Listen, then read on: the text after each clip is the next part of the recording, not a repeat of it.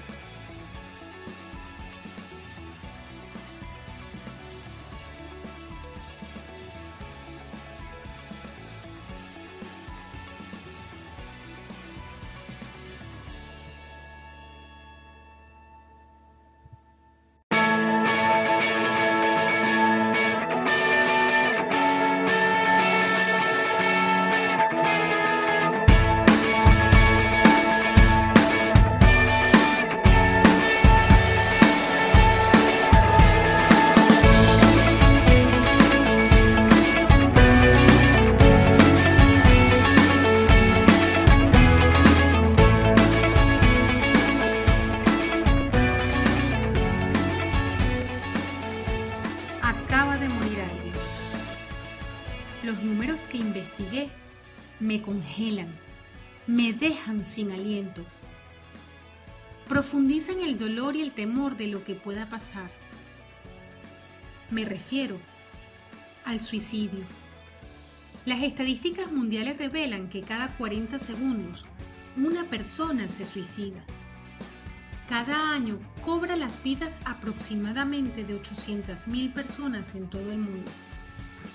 De acuerdo a la Fundación Estadounidense para la Prevención del Suicidio en Estados Unidos, indican que por cada vida que se pierde, hay 25 personas que intentan apagar sus vidas.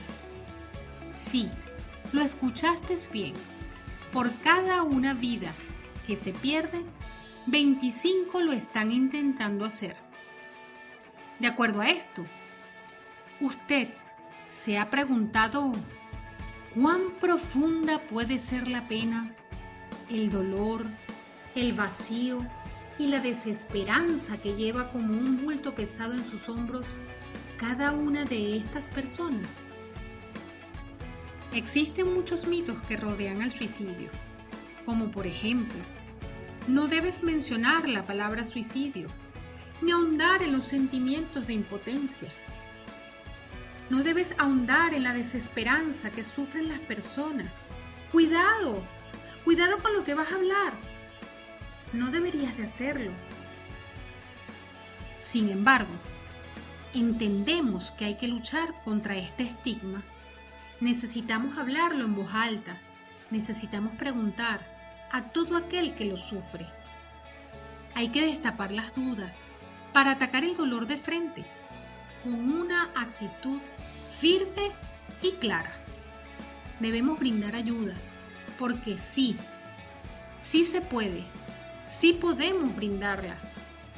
Solo que el tabú y los estigmas no nos permiten hacerlo. Hay muchas maneras de prevenir y hay muchas maneras de ayudar.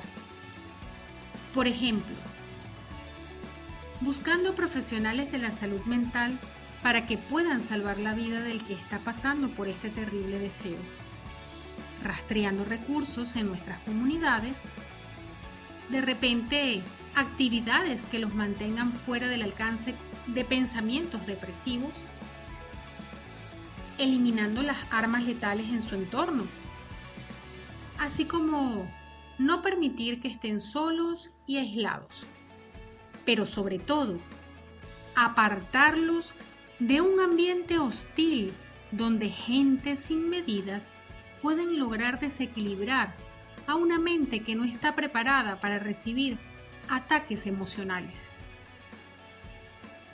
Al igual que la mayoría de los problemas de salud pública, el suicidio es prevenible. Es una realidad. Son muchos los que buscan darle fin a sus vidas así como también son muchos los que dejan atrás ese lado oscuro, esos que trabajan duro y constante para callar las voces que le atormentan constantemente.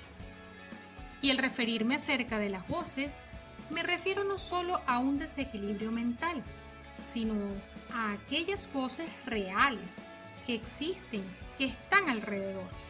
Voces como los de personas que viven contigo, personas que estudian contigo, que trabajan contigo, que atacan de manera directa a la mente de las personas y logran dañar profundamente con sus palabras de desánimo, de crítica destructiva, de desamparo, de una violencia verbal que como gota a gota de agua que cae sin parar por un largo tiempo en la fuerte roca.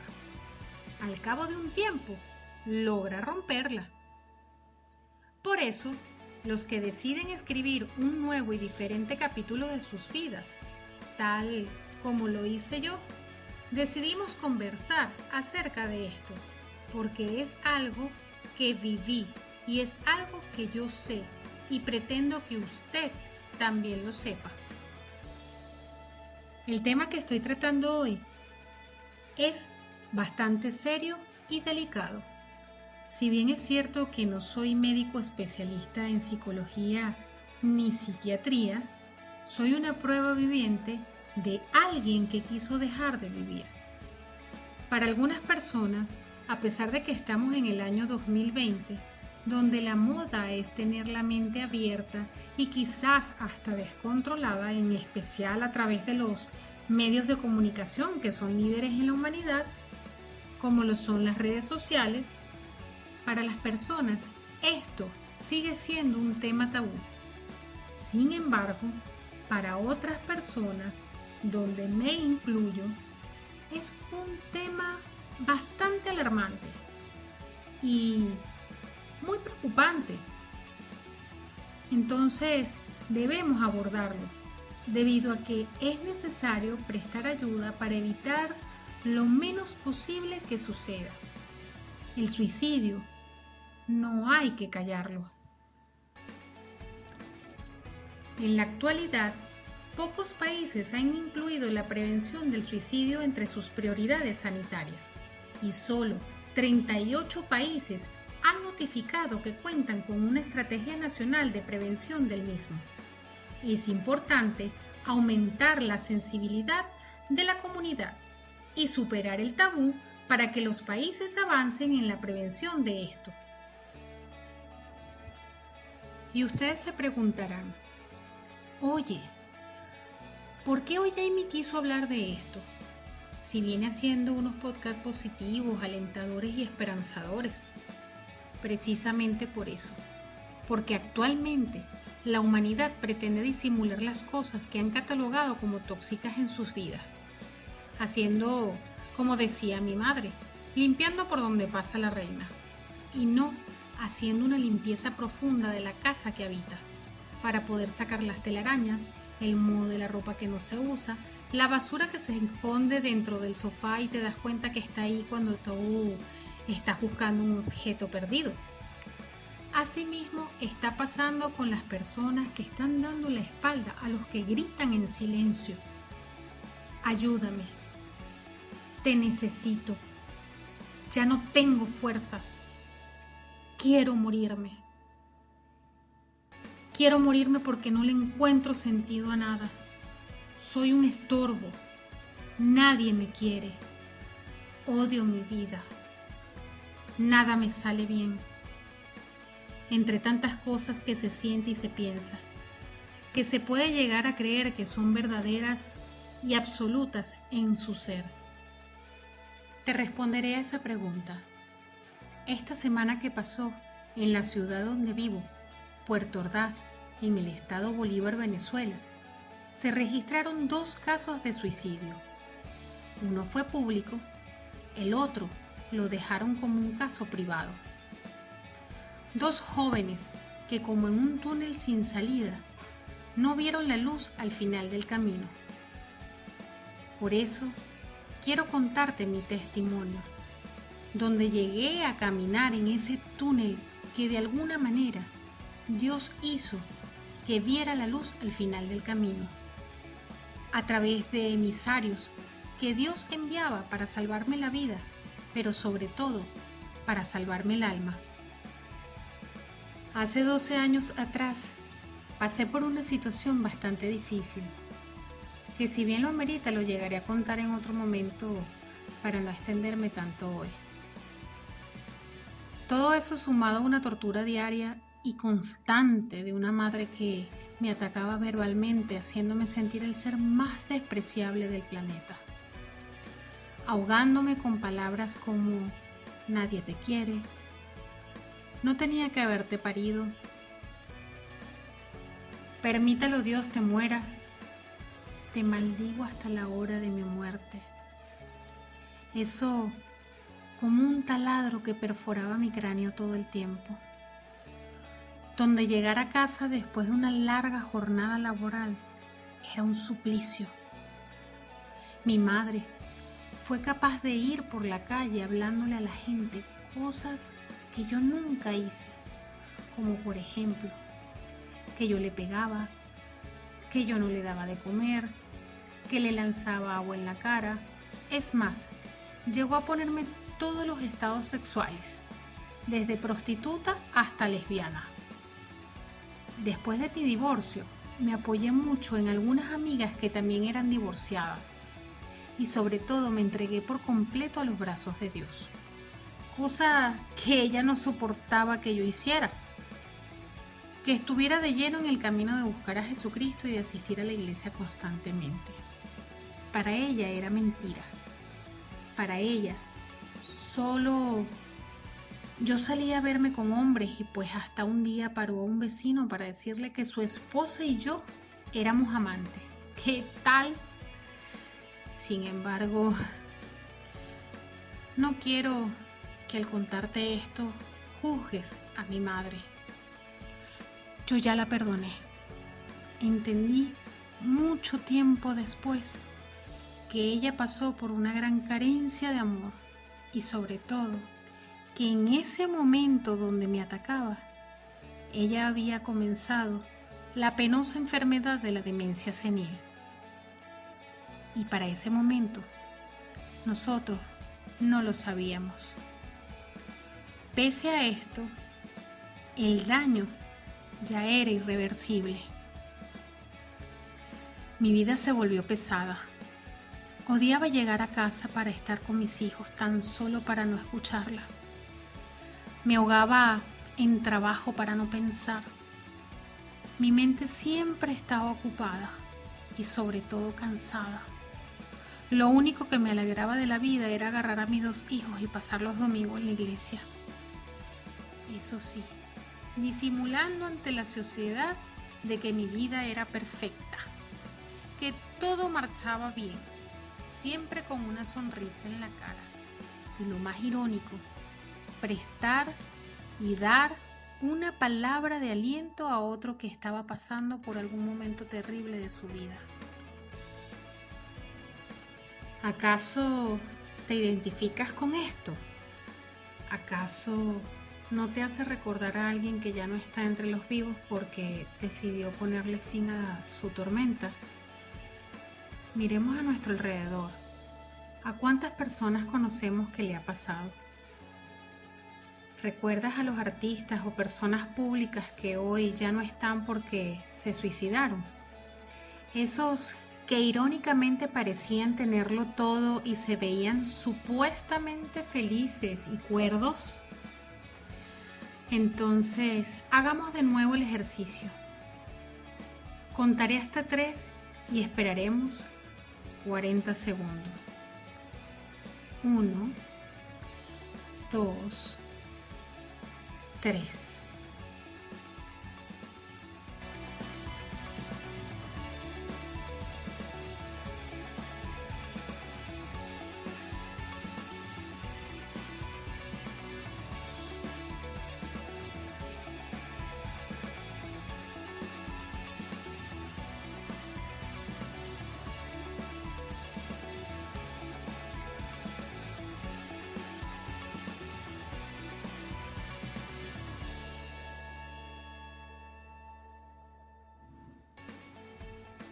Ya no están. Pasaron 40 segundos y las estadísticas dicen que cada 40 segundos se suicida una persona en el mundo. Ya sus vidas terminaron y como ellos, yo quise hacer lo mismo. Salí de casa para quitarme la vida, sin remordimientos, sin importarme nada, ni siquiera mis dos pequeños hijos, ni siquiera mi salvación para la vida eterna. Lo que no había calculado era que ya Dios había comprado mi salvación. Su Hijo Jesucristo, con su sangre preciosa en el sacrificio de la cruz, había colocado ya mi nombre, porque un día acepté reconocer que Jesucristo era el Hijo de Dios, que había venido a traernos las buenas nuevas del reino de los cielos. Y digo esto con tanta convicción porque lo viví, me pasó, fue algo insólito. El lugar donde debía poner ese cable se me hizo inalcanzable, como si Dios me hubiera cortado mi estatura o como que si el techo me lo hubieran puesto más lejos. Por lo que de manera muy grosera comencé a pelear con Dios y a decirle que quién era Él que quién se creía para evitar que yo tomara la decisión de disponer de mi libre albedrío, que me dejara morir, que ya yo era un zombi, una muerta andando, que el vacío que tenía en mi vida ya no lo soportaba.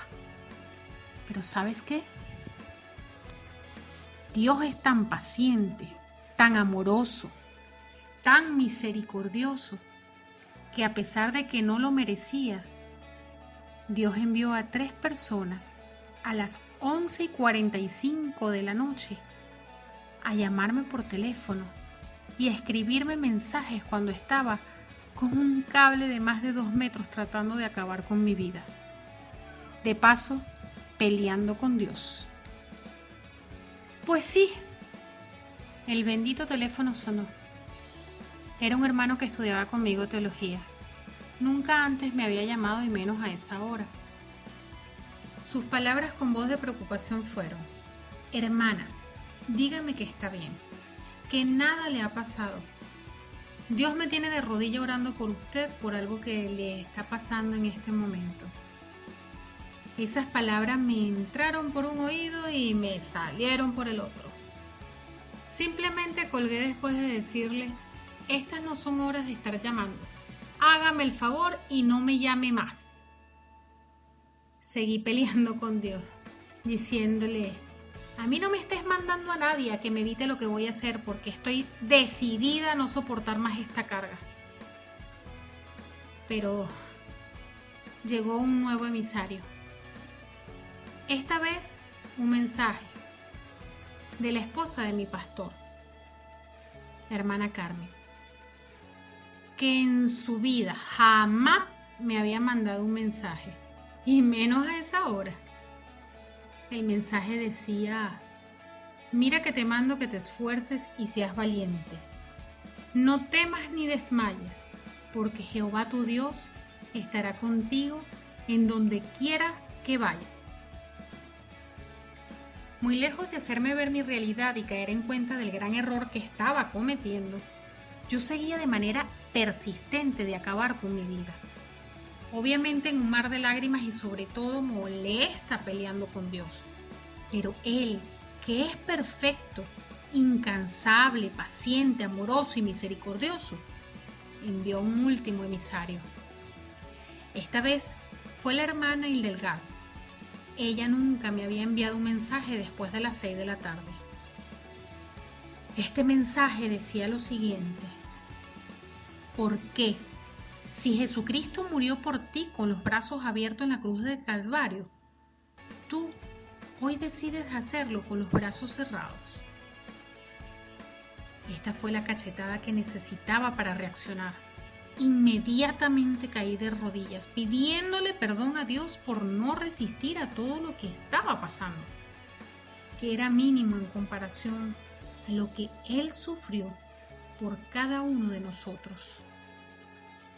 ¿Ya te enteraste de cómo fue su sacrificio? injustamente lo eligieron a él y no a Barrabás a morir. Injustamente lo latigaron.